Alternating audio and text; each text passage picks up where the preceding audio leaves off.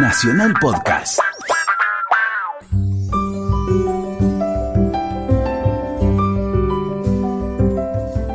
Hola, ¿qué tal? ¿Cómo están? Muy buenas tardes. Estamos en AM870 Radio Nacional. Estamos en Resaltadores. Vamos a estar hablando de libros con mi amiga y compañera, la señora Luciana Vázquez, de acá hasta las 5 de la tarde. Saludamos a nuestros compañeros que hacen posible este programa. La señora Laura Recalde en los controles. Me manda un besito y el señor Santiago Pfeiffer. ¿eh? Gracias a ellos podemos funcionar.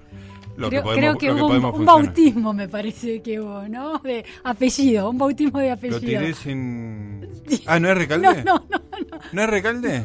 No, no, Cristaldo. Bueno, Recalde, Cristaldo. No, es lo mismo. Muy bien. Saludamos entonces a la operadora Laura Cristaldo y al, productor eh, Santiago Pfeiffer. Bien, muy bien. Ahora que sí. nos, ¿Te acordás en, en Charlemos cómo me equivocaba? No, no, no, era increíble. Era increíble. Qué raro que no te equivocabas con el tuyo. Pero sí, sí, creo que me no, debe, no debe faltar demasiados años.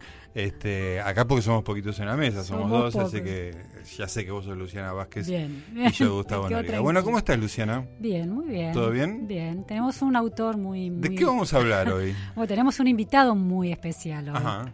que se llama... Sí. Gustavo Noriega. ¡Qué vergüenza! Vamos a hablar de tu libro. Vamos a hablar de mi libro, Diccionario Crítico de los años 70 con el subtítulo Todo lo que se dijo y lo que no se dijo de la época más violenta de la Argentina. Bueno, obviamente me vas a entrevistar vos. Porque sí, sí, todo un desafío. No estoy este, acostumbrado a entrevistarme a mí mismo. Recuerdo, recuerdo sí. discúlpame, creo que era el comienzo de Yo también fui un espermatozoide de Almiro Sáenz, sí.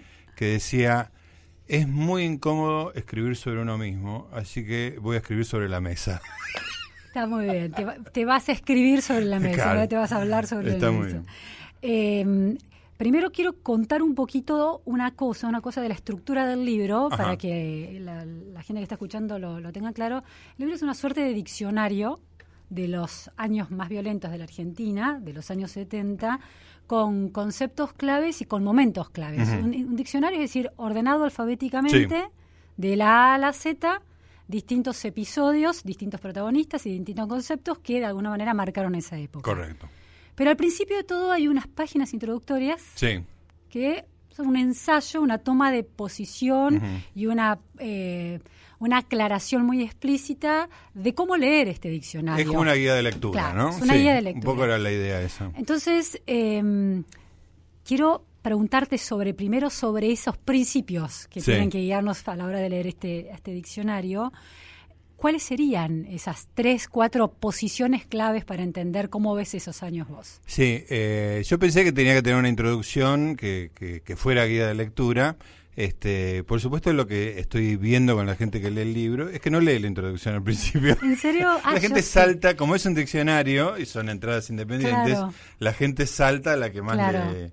Este, y me doy cuenta que por ahí la introducción no la leyeron tanto, así que como como este estrategia para en- en- enderezar la lectura sí, en una dirección no anduvo no funcionó muy bien pero en tu caso sí porque sos Yo soy, yo soy ordenada, sí, sí, sí, soy ordenada y metódica, pero es cierto que, claro, que, que la estructura de diccionario te tienta y vas directamente a la letra que te interesa, Claro, ¿no? claro. Claro, es cierto. Esa- y, y el episodio que más conocés, Claro. viste, esas cosas que, que- que para ir testeando el libro. Bueno, las ideas básicas que están ahí, yo creí, tenía que aclarar dos o tres cosas, digamos, ¿no?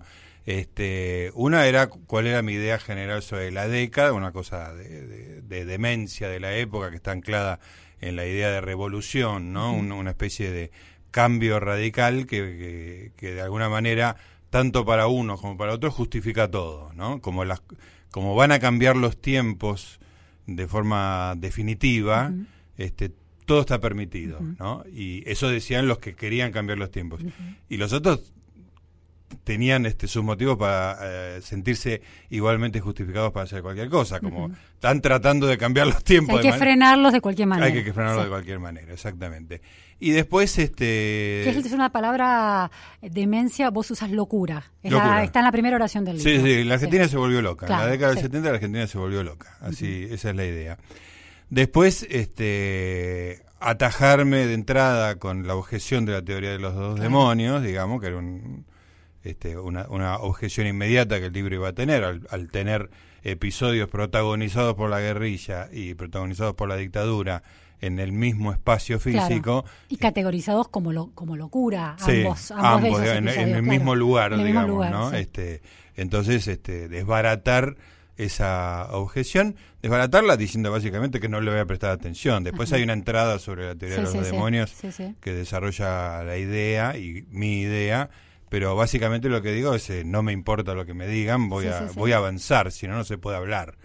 Y después este que, que, que más allá de una revisación bibliográfica acerca de lo que se escribió sobre cada uno de los temas, todo está anclado en mis ideas y mi, mi punto de vista que básicamente es como son tres o cuatro ideas muy, este, no, no te diría vulgares, pero básicas, ¿no? Este, eh, los, los, principios liberales de las democracias occidentales, separación de poderes, libertad de prensa, eh, bueno, y todo eso que se este, materializa en, a, mitad de la década del 70 en la idea de los derechos humanos, ¿no? que el, ser humano tiene derechos que lo protegen del poder eh, demasiado poderoso del Estado, ¿no? Este y lo que yo digo es una idea liberal, no es una idea de izquierda ni socialista. Liberal, que sea americana, digamos, que hace sentido o francesa, pero digamos, porque liberal en la Argentina suena Liberal en la Argentina tiene mala prensa por los, por culpa de los liberales argentinos, digamos, ¿no? Pero en,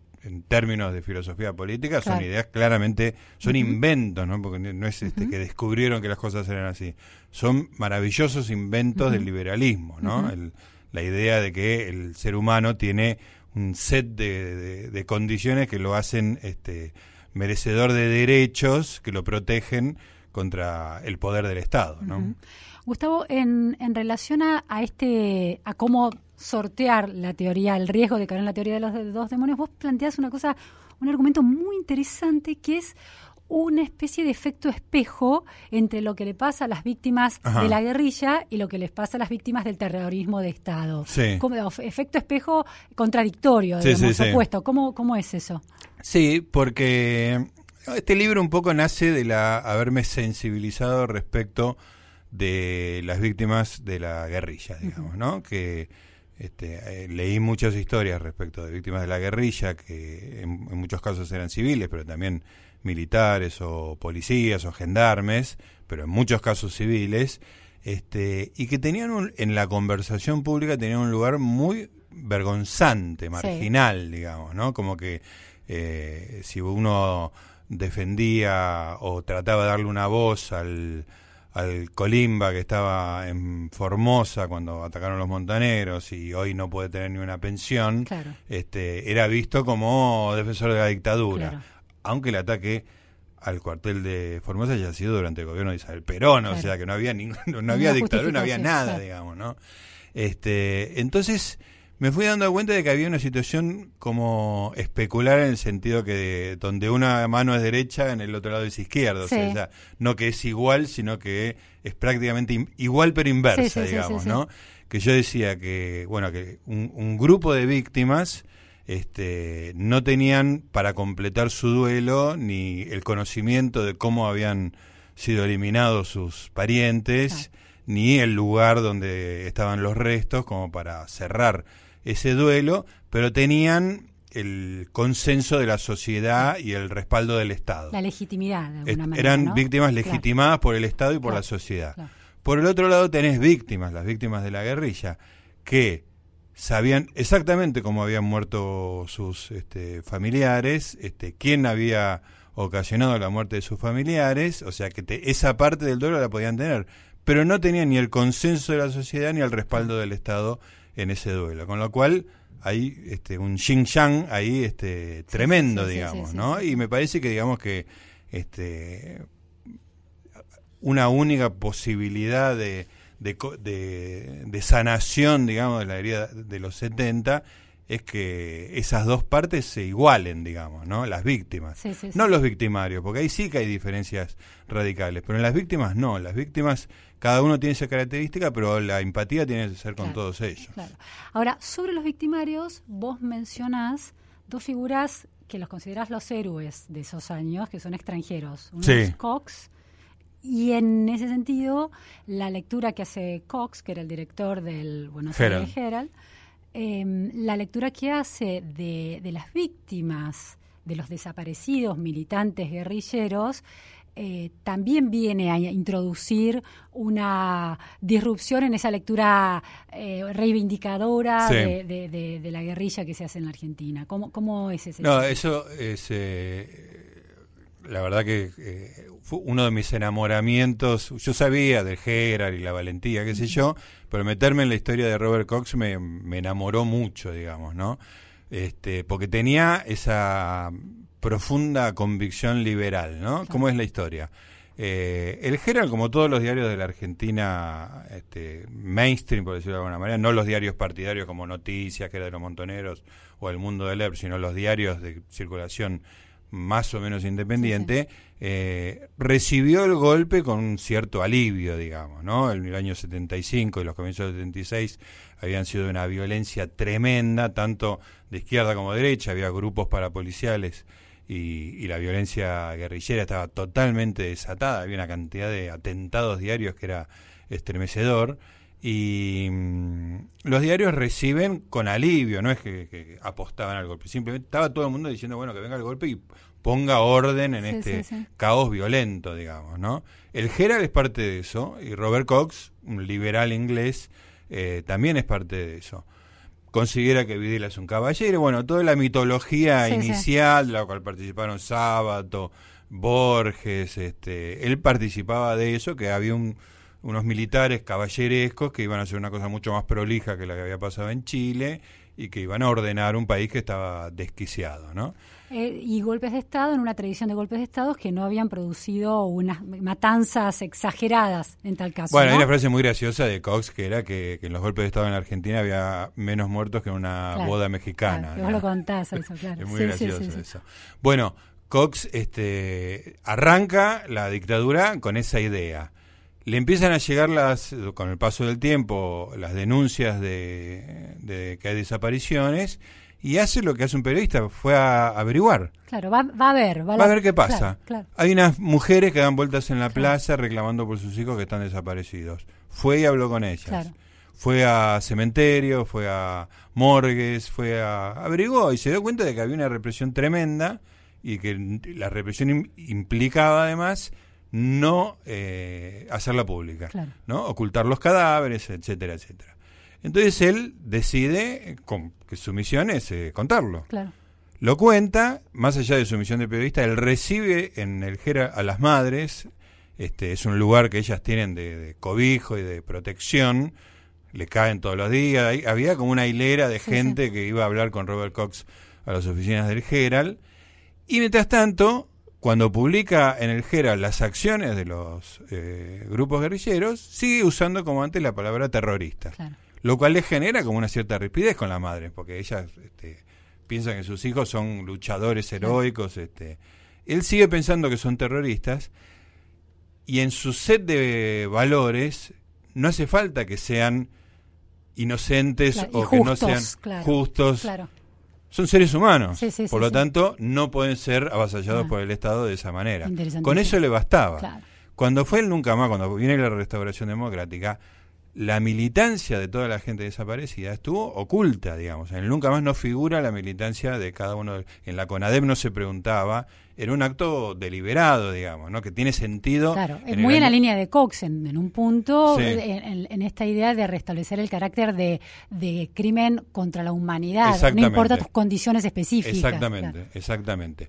Este, pero él, eh, en ese momento si se metía la CONADEP en nunca más el gobierno de Alfonsín con la militancia de los desaparecidos, parecía que hubiera una justificación acerca de sé yo. Se prefirió evitar la reconstrucción en paz de la democracia. Necesitó ese silencio acerca de la militancia de una enorme cantidad de los, una proporción enorme de los desaparecidos. Este, pero como periodista él dejaba. Cox, no, necesitó eso. Cox, incluso en el año 76, 77, 78 decía la verdad, decía lo que pensaba, y entre eso estaba la condición de terroristas de muchos de los desaparecidos. Bueno, estamos hablando con Gustavo Noriega, que vendría a ser yo, Luciana Vázquez me está entrevistando por el diccionario. Estamos en Resaltadores, AM870 Radio Nacional.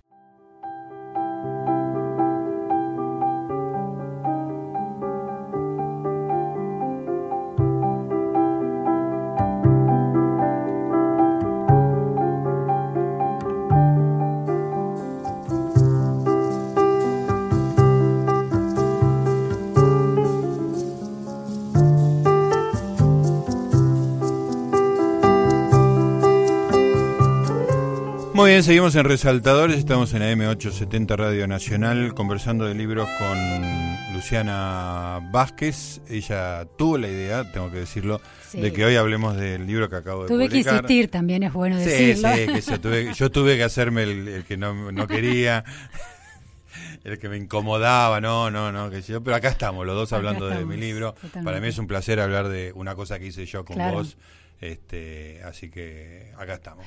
El libro, que el cielo me juzgue. El libro parte de lecturas muy exhaustivas de, de la bibliografía que, se que, que, surgió a partir de esa década, más o menos cercana en el tiempo a esos, a esos años, y de autores muy diversos, de izquierda, de derecha, eh, periodistas, eh, intelectuales, participantes, protagonistas de, protagonistas de los hechos. Eh, además de, de Cox, la otra, el otro nombre propio que destacás en tu introducción es Patricia Derian. Sí. ¿Por qué?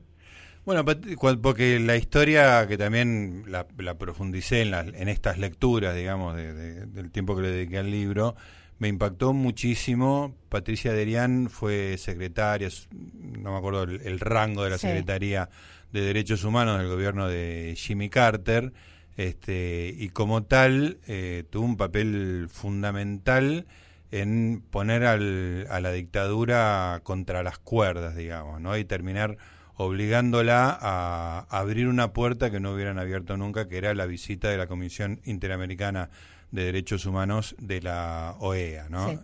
Entonces, este, para hacer eso, ella vino dos veces a la Argentina, habló con mucha gente y la segunda vez ya habló con los dictadores, digamos, ¿no? Habló con Arguindegui, con Macera, con Videla y se enfrentó a ellos con una valentía extraordinaria, ella sola, no era ella con guardaespaldas, digamos, ¿no?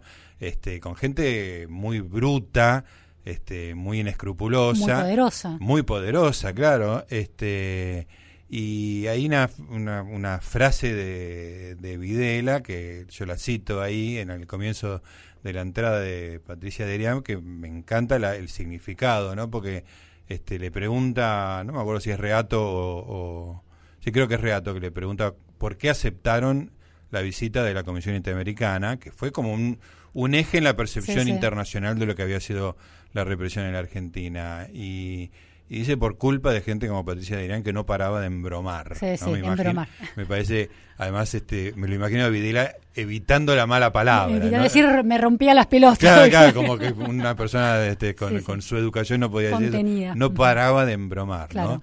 Este, y, Patricia Derian, por principios, digamos, porque era lo que tenía que hacer, había una fuerte resistencia en parte del gobierno norteamericano de Jimmy Carter a...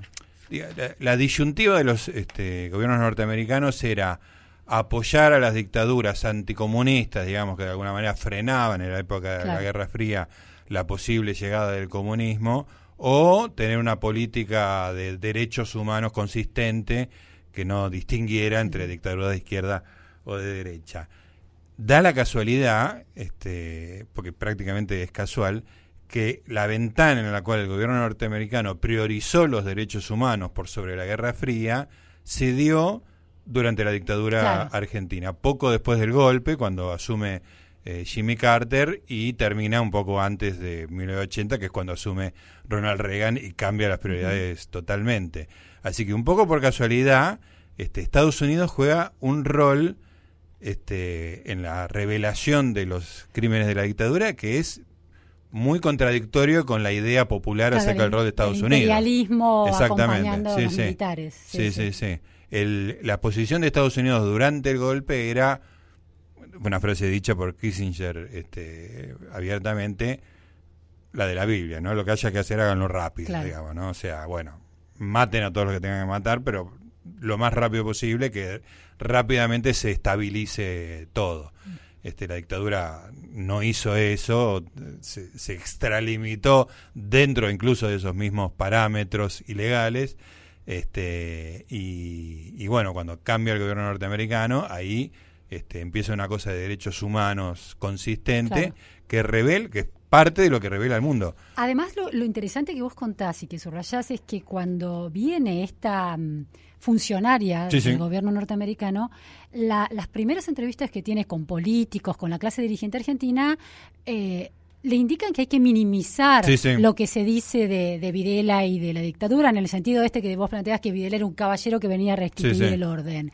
Y sin embargo, ella, ella sigue investigando, se encuentra con las madres, con las víctimas, y encuentra que hay una verdad mucho más dolorosa ahí atrás. Exactamente. Y la sostiene a pesar de todo. Y, y acá te quiero plantear una pregunta, Gustavo, porque a mí lo que me, me parece muy interesante del libro es que más allá de que la gente lea o no la introducción, en las entradas que tiene este diccionario también está muy presente, hay una lectura contra, pero una lectura en contra de los lugares comunes que se han instalado como los lugares legítimos y políticamente correctos para pensar y reconstruir a los 70. ¿De dónde nace en vos esa posibilidad de ver distinto a esos años? Sos un licenciado en ciencias biológicas. ¿Puede venir de ahí?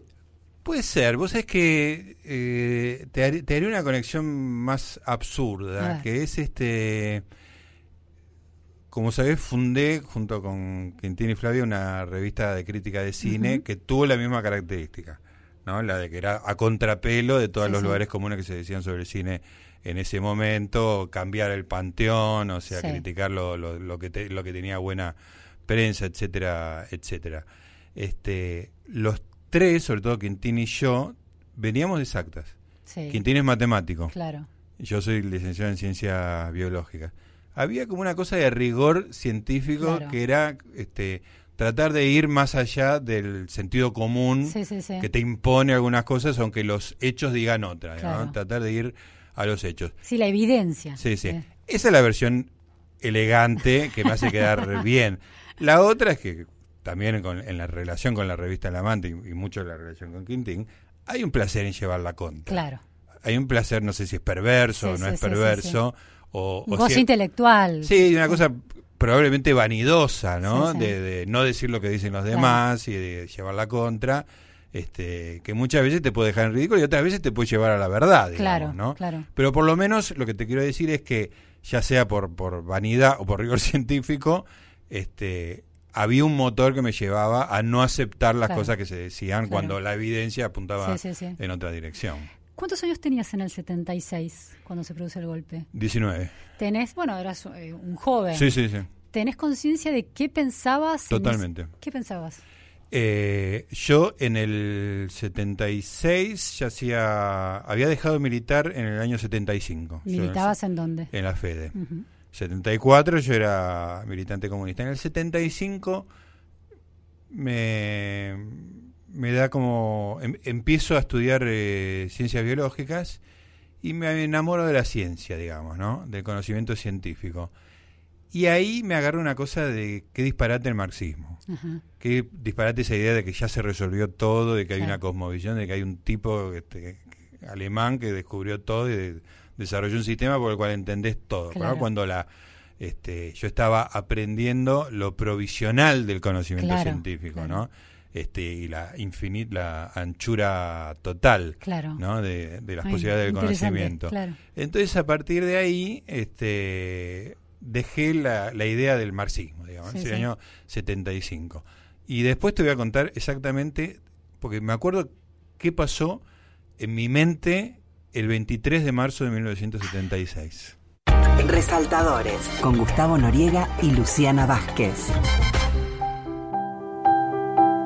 Muy bien amigos, seguimos en Resaltadores, estamos en AM870 Radio Nacional hablando de libros con Luciana Vázquez. Hoy me tocó en suerte hablar de mi propio libro, Luciana me está preguntando, hizo una lectura que me honra y que me pone súper contento, me redivierte hablar con Luciana en general, pero hoy en particular mucho más. Bueno, estábamos en la previa del golpe. Sí, sí, sí. A ver, ¿qué, memorias tenés de esos años? Y del 23 de marzo dijiste que te acordabas algo puntualmente. Eh, yo me acuerdo, digamos, yo ya eh, empezaba el primer año, había hecho una especie de ciclo básico que había en esa época antes, empezaba las clases eh, y mm, tenía una novia que estaba en la FEDE en ese momento y todo el mundo sabía que se venía el golpe, digamos, ¿no? Era una, una cosa que estaban...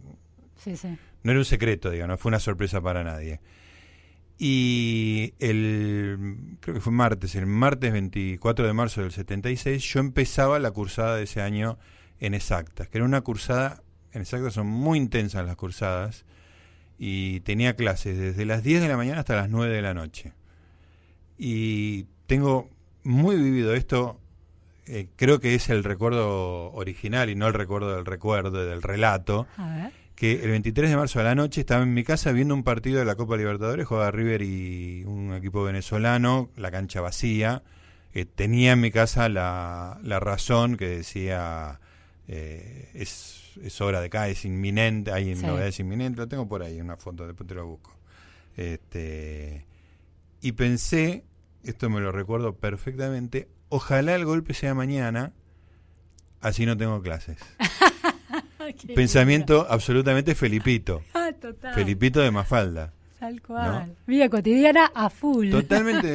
o sea, el golpe va a haber, como pensaba Cox. Claro sin muertos, o sea, acá no muere nadie, que se termina este quilombo, este, ya que van a dar un golpe, que sea mañana. Claro. Así, porque me daba fiaca empezar la... Porque estabas mirando el partido, querías eh, saber que, también qué pasaba con el partido. No, no, el partido, el partido era, era llamativamente poco interesante. este, Pero la cursada era, el que no empezaran las clases estaba genial. Sí, absolutamente. Mira, acá tengo, es inminente el final, todo está dicho. Claro. Esa es la tapa de la razón, la tengo en mis manos en este momento. Eh, la estaba en la mesa del departamento de Coronel Díaz donde... Ahora, el libro, vos, vos remarcás que hay una línea temporal que se abre con una entrada de este diccionario que es el Aramburazo. Y se cierra con la contraofensiva de Montoneros. Sí. Es decir, el, el periodo histórico que abarca el diccionario va más allá de la dictadura, es la década de los 70. ¿Qué, es el por qué el Aramburazo abre ese, ese, esa reconstrucción de diccionario que vos haces? ¿Y qué recuerdo tenés vos de eso que contás en el, en el libro? Sí, el, por motivos cronológicos me parece que justo es, en, en 1970 la fundación de Montoneros, digamos, ¿no? Este, es como la cristalización de todo ese fervor revolucionario en un acto concreto. Eso me, me resultaba muy fácil para datarlo, digamos, ¿no? Y además una elección este, simbólicamente muy fuerte, ¿no? La de, la de hacer justicia este, y llevar a una persona, atarlo, llevarle un sótano, hacer un remedo de, juicio y pegarle uno o dos tiros, ¿no? Este, tiene un valor simbólico extraordinario como opción y como el hecho no solo de las tres o cuatro personas que participaron del hecho, sino de las de las muchas millones de personas que aceptaron el hecho, que les parecía valorable, digamos, ¿no? Sí, sí, sí. Este, en el 70 yo tenía 13 años, así que no tengo no tenía, no tenés recuerdo de eso, eso no, no, se, no se comentó en la mesa familiar. Supongo que sí, pero, no, no, tenés recuerdo. Tengo una vaga idea de que eso estaba. Yo leía los diarios, digamos, a los 13 años había una cultura del diario muy fuerte en mi casa. Supongo que haber estado pendiente de eso, pero no tengo ninguna lectura posible. Era demasiado chico, digamos, ¿no? Eh, Gustavo, el, esta, esta, mm, la contraofensiva es una cuestión también cronológica de fecha, de, que sucede en, los, en el 79-80. ¿Es solamente por eso que le elegís? ¿O, pensás que cierra efectivamente la, cierra, época? Cierra un poco por, el, por la, fecha, digamos. La segunda ya es este 1980, pero es como el, último estertor de la guerrilla, digamos, ¿no? Y además lleva, hace muy bien el arco demencial, ¿no? Esa cosa de locura que yo digo, empieza con un, con un episodio muy razonado, como es el aramburazo, muy razonado, pero con fundamentos muy religiosos, con una idea de sacrificio. Ah. El, el parte del montonero de la muerte de Aramburo es de un podría ser de un grupo fascista tranquilamente porque está cargado de nacionalismo y religión, digamos, ¿no? Y termina como una organización leninista con un poliburó que está en el exterior que manda gente a, combatir a morir, digamos. Claro, una falta de, efectividad total y, contra o 10 eh, años atrás, 10 años antes, una efectividad enorme en la comunicación con ese hecho. Exactamente, ¿no? Y también marca los dos puntos el pasaje de una organización casi religiosa a una organización leninista, digamos, ¿no? De ah. cuadros y de vanguardia esclarecida que marca el camino y qué sé yo, una cosa y en ambos casos totalmente lejano de la realidad y de la... Eh, recién señalabas el hecho de que se aceptó con una relativa no sé si normalidad, porque el, asesinato de Aramburu fue una noticia central de la Argentina de ese momento, pero al mismo tiempo era posible que eso fuera concebible. era completamente concebible ese episodio. Eh, el hecho de que el libro sea un diccionario y aísle momentos que son disparatados según la experiencia del presente, eh, fue una estrategia, es decir, vos pudiste haber reconstruido esta historia señalando el carácter demencial de estos hechos de una manera más narrativa. Sin embargo, al aislarlo en, estas piezas únicas, excepcionales, que se suceden casi sin conexión, pero están todas interconectadas, quedan como iluminadas bajo un microscopio su carácter de, disparate, ¿no? ¿Hay algo de eso? Sí, me, funcionaban dos cosas. Una, aislar cada una de las, las historias y la otra es que aparezcan de manera aleatoria. Sí. ¿no? Que el recorrido, si uno sigue el orden alfabético, sea totalmente aleatorio. Que tanto para, para acciones de la. O sea, te aparecen cosas de la dictadura, después te aparecen cosas que pasaron varios años antes, hecho por la guerrilla. O sea, la idea de que yo no forzara un relato, digamos. Entonces pasó esto, entonces pasó lo siguiente, entonces pasó lo otro, que tiene como una este, carga de causalidad, sí, de intencionalidad, Sí, sí, sí, ¿no? Que, la voz del relator se hace mucho más este, pesada. Y tampoco quería contar una historia de la década del 70, sino 100 historias de la década del 70. Entonces, el, el diccionario me, me, servía para todo eso. Pero lo que más me gustaba era la arbitrariedad del desarrollo, digamos, ¿no? Vamos a jugar al diccionario. ¿Viste cuando eras chico y abrías el diccionario y el otro tenía que adivinar una palabra? Por ejemplo, Novakovsky Liliana. Ah, esa es una historia increíble, increíble. Eh, es una historia que no se conocía hasta el año 2010 eh, y que involucra una organización, eh, no sé cómo elogiarla porque es muy sangrienta la historia, pero son las, las FAL, la menos conocida de todas, son las Fuerzas Argentinas de Liberación, que mm, hay gente conocida que participó, entre ellos... Jorge Sivak, digamos, que vamos a estar conversando con Martín Sivak este, más adelante, aparece en el libro de Martín Sivak, eh, que era una organización que hacía, tenía el objetivo de la revolución, este, pero que no creía que se iba a llegar al poder mediante la violencia, que tenían que usar la violencia para conseguir plata, armas, pero que no estaban pensando en una insurrección popular violenta, digamos. Eso se diferenciaba del ERP, por, por ejemplo, ¿no? Es un poquito anteriores, además. Entonces, este, en un momento, las, las FAL secuestran a una chica, Liliana Novakovsky. Es una chica joven que vive sola, se independizó de los padres, se independizó relativamente. Los padres son empresarios, tienen bastante plata, pero ella es como la hija descarriada, ¿no? Este, no, no tiene costumbres este, desde burguesas, burguesas tradicionales, eh, ya usa drogas, etcétera. Los de la FAL la secuestran, piden rescate y el padre cree que es un auto es un autosecuestro, que es la propia hija la que le está tratando de sacar plata para sus vicios. Claro. ¿No? Entonces no responde al, al pedido de rescate. La abandona, abandona a la hija. Entonces, bueno, pasa un tiempo y las la FAL se encuentran con que tienen un clavo, digamos, ¿no? Tienen una, una persona secuestrada que ya los vio, que sabe quiénes son, que por ahí conoce a alguien y por el cual no van a sacar un peso porque el padre no quiere dar plata. Entonces hace una reunión, de una asamblea de, de prácticamente todos, que todos implica veintipico de personas. Y discuten qué hacer con Liliana Novakovsky y se ponen de acuerdo en que hay que matarla. Oh, No, no, es tremendo. es, una historia tremenda. Entonces eh, la llevan en un auto al costado de la ruta, eh, le pegan unos tiros, la, la, dejan al costado de la ruta y, y, la dejan ahí y se van. lo fascinante de esta historia es que hasta el año 2010 nadie sabía por qué había muerto Liliana Novakovsky. Nadie se acordaba, nadie Sí, conocía sí, la historia. Eh, Salió en los diarios en su momento, secuestro, el padre no cree, pin que pum. Pero el hecho es que en el año 2010 en dos, dos lugares sale la historia. Uno es un libro extraordinario de Ariel Hendler, que es la historia de las Fuerzas Armadas de Liberación.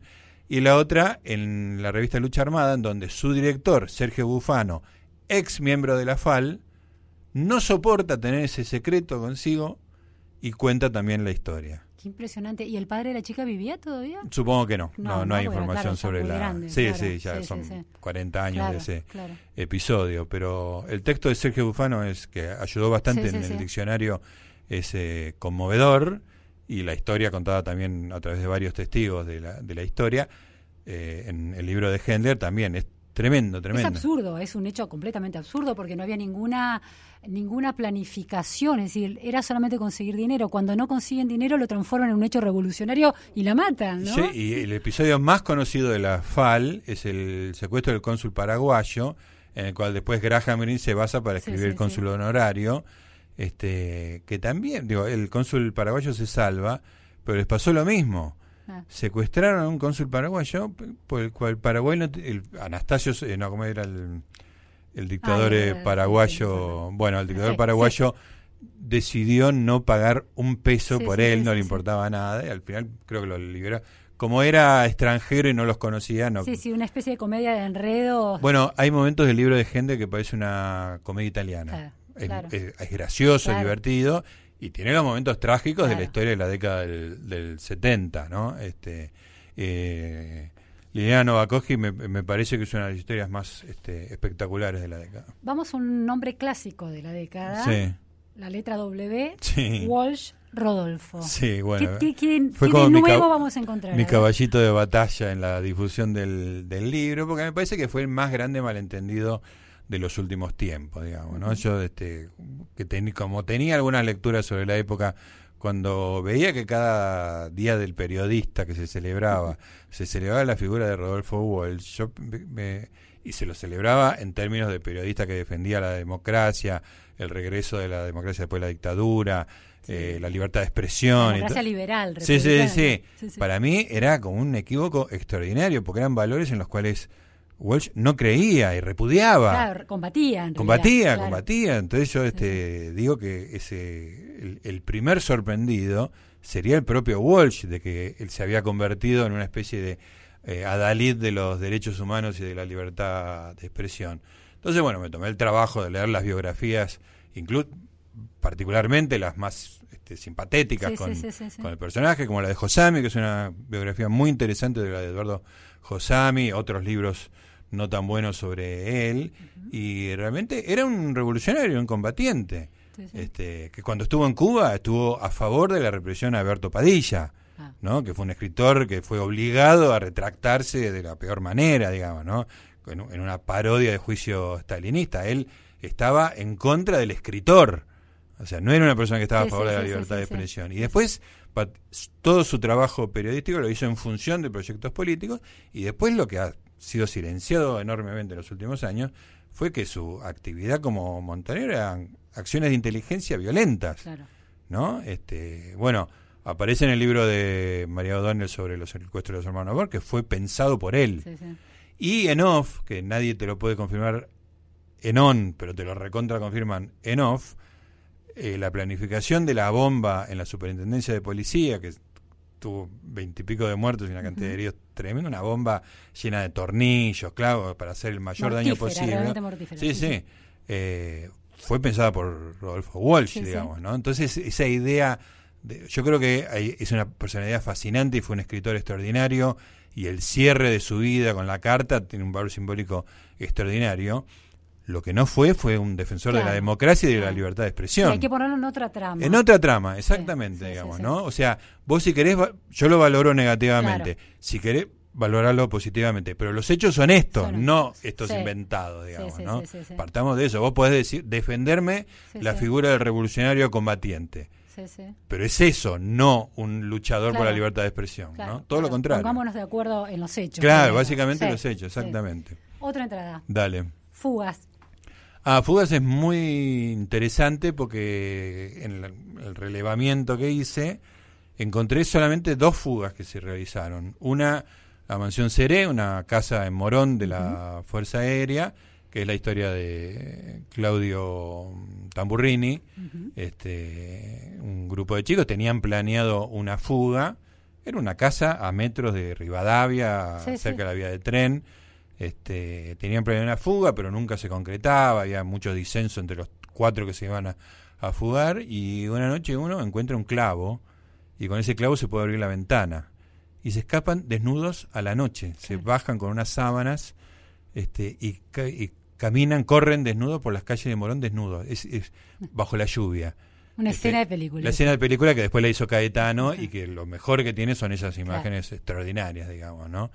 Y la otra fue la extraordinaria fuga del pelado Dri, que aparece en Recuerdos de la Muerte, descrito por Miguel Bonazo que lo llevaban a marcar gente a Paso de los Libres, en la frontera con Paraguay. Hacía ya, ya estaba, hacía como muchos años, este, había pasado por la ESMA, después por Quinta de Funes, había, ahora hacía unos meses que estaba ahí en la frontera con Paraguay, y le toca un custodio muy inexperto. Entonces él le dice, nos tomamos la lancha y vamos a Paraguay a comprar cigarrillos que están más baratos. Dale, dale.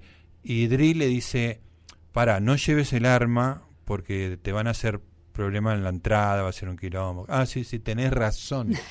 o sea, lo, Se consensuó. Lo, lo, lo embaucó. Y llegaron a Paraguay, creo que era Asunción o en las afueras de Asunción. Y en un momento que se distrae el custodio, empezó a correr. Empezó a correr y se escapó. No hubo otras fugas porque lo mataban muy rápidamente y porque los que sobrevivían tenían la esperanza de que los iban a liberar. Ah que eso es la ESMA básicamente. Entonces la fuga era un riesgo quizá innecesario, digamos, ¿no? Entonces mucha gente sobrevivió en la ESMA por el proyecto político de Macera, de reeducarlos. Entonces parecía que convenía fingir una reeducación antes que el riesgo de una fuga en la cual te hubieran fusilado. Pero son dos esos, esos dos casos nada más. Después está en la T algo un tema muy debatido que es el número, 30.000. 30.000, sí. ¿Qué nos aporta el diccionario? Sí, muy poco, porque no hay mucho para decir al, al, respecto. Recoges un poco la, la, la, revisión que se está haciendo de, de esas cifras. Sí, sí. Eh, pero básicamente lo que digo son los datos, digamos, ¿no? La, cantidad de denuncias, los casos, eh, las reparaciones que se hicieron, qué sé yo. En ningún caso llegan a 10, están cerca, pero no llegan a, a 10.000. Es evidente que hay casos que quedan afuera, así que probablemente sean bastantes más que esos 10.000. Difícilmente se tripliquen, digamos, ¿no? Y lleguen a 30.000. Por supuesto, no tiene la menor importancia en términos de evaluación moral o política de lo que fue la dictadura, que hayan sido 9.000, 10.000 o 30.000, porque da exactamente lo mismo. Fueron todos casos clandestinos y es una cantidad increíblemente grande en todos los casos.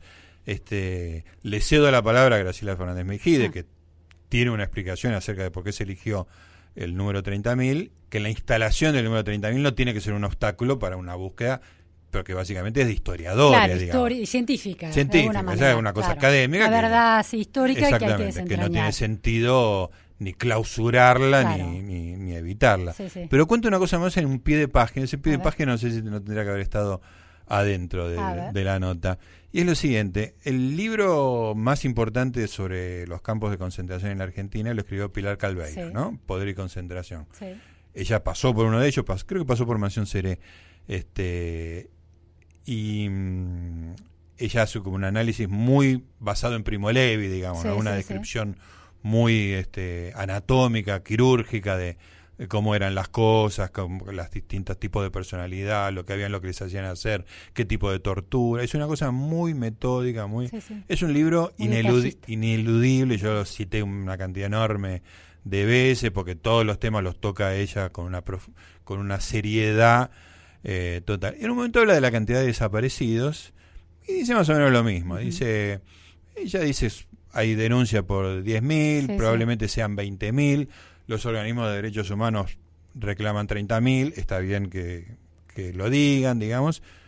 En todo caso no tiene demasiada importancia. Bueno, un discurso parecido al mío, un discurso que hoy por ahí algunos grupos eh, lo llamarían negacionista, porque no venera a la cifra 30.000. Sí, sí. Lo interesante es, lo siguiente, esto fue escrito en el año 2003, antes del kirchnerismo, Claro. Cuando había una libertad para hablar del tema. Ah, que- para pensarlo, para... Exactamente. Sí, sí, sí. y la colección en que fue publicada estaba dirigida por Horacio González. Ah, qué interesante. Eso no me acordaba. Muy interesante. Es muy interesante eso. Cómo el kirchnerismo Obturó lecturas, obturó alguna, alguna exactamente, alguna forma de, de- de pensar y de escribir en el tema. Hay cosas que ahora son muy difíciles de decir, muy difíciles de pensar. Bueno, una, eh, por ejemplo, Abuelas de Plaza de Mayo, Sí, que hoy uno lo identifica claramente o está atravesada de todas las connotaciones que arrastra el kirchnerismo, Sí. o Madres de Plaza de Mayo, ¿cómo, cómo juegas? Decir, ¿Cómo te tomás distancia de, de las lecturas que puede empezar hoy sobre madres o sobre abuelas eh, a partir del uso político del kirchnerismo Sí. para, para volver a una lectura de esos años? Sí, porque básicamente no es un libro antikirchnerista, sino que trata de bu- buscar algo en la otra época, más allá de que aparece el kirchnerismo y la lucha contra la cristalización de Sí. algunos relatos, ¿no? Pero me parece que lo, lo interesante, digamos, de lo- del tema de las madres, digamos, yo cuento cómo fue en el momento, digamos, me parece que tiene que ver con un poco con lo que hablamos de sobre Robert Cox. En algún momento, cuando, sobre todo cuando, cuando toma la batuta Eve de Bonafini, tiene que elegir entre dos cosas, digamos, ¿no?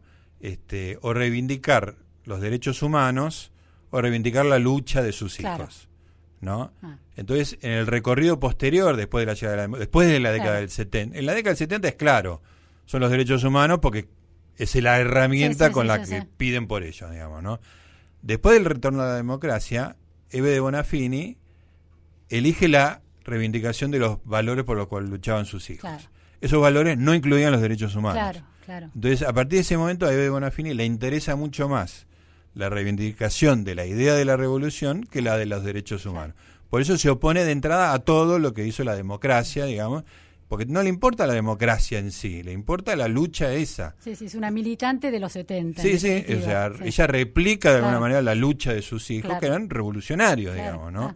Y no estaban interesados en los derechos humanos. Sí, digamos. sí, sí, sí. Lo que viene después es por añadidura de eso, Claro. no me voy a meter en sueños compartidos No, no, no, no, y todo eso porque es una historia posterior, pero deriva de eso, de que Eve no está interesada en los derechos humanos realmente, Claro. digamos, ¿no? Sino que fueron una herramienta. Sí, sí, una enorme paradoja. Sí, sí, sí. ¿Por qué? Porque, volviendo a Cox, los derechos humanos son un invento liberal. Claro, sí, sí. Esa odiada palabra en la Argentina, los derechos humanos son un invento liberal.